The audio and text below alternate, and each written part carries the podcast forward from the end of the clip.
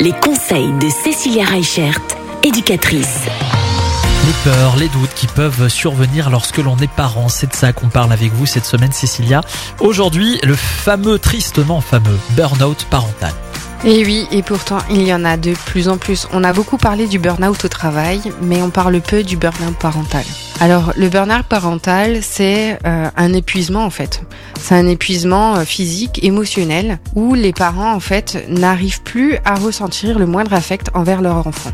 C'est des parents en fait qui agissent de manière robotisée, un petit peu comme des automates. Ils se lèvent, ils leur font le petit déjeuner, ils les emmènent à l'école, ils les préparent et la routine du quotidien prend le dessus.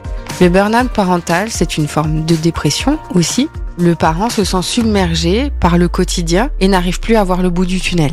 Souvent, le burn-out parental est lié aussi justement à un manque de confiance, à un épuisement parce que du coup, euh, ben, toute la semaine, il faut courir entre le travail, entre les rendez-vous des enfants, entre euh, les thérapies, entre ci, entre ça.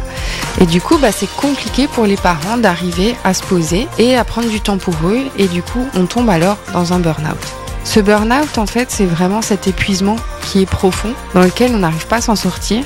Et du coup, on va être accompagné par différents thérapeutes, que ce soit psychiatres ou psychologues, pour justement arriver à trouver des solutions alors souvent les parents ont besoin euh, d'une prise en charge aussi bien thérapeutique que d'une prise en charge qui peut même passer par une hospitalisation parce que du coup ils sont vraiment au bout du bout.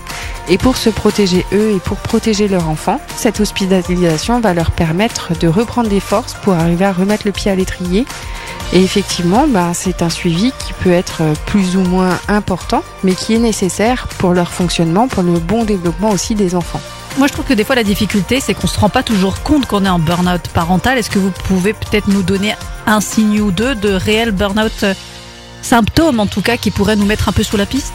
Alors, dans les symptômes, effectivement, on a ce fameux épuisement. C'est-à-dire qu'on va être fatigué de tout, on va plus forcément avoir de lien avec son enfant, ni prendre du plaisir à être avec son enfant. Mhm. Alors pour ça, vous avez aussi un livre qui est super sympa, qui s'appelle Le Burnout Parental, l'éviter et s'en sortir. C'est un livre qui va avoir une première partie qui va vraiment décrire l'aspect psychologique et une deuxième partie qui est plutôt guide et conseil. Bon, très bien. Demain, quelques autres livres sur les différentes peurs et les différentes inquiétudes que peuvent rencontrer les parents. À demain. Retrouvez l'ensemble des conseils de DKL sur notre site internet et l'ensemble des plateformes de podcast.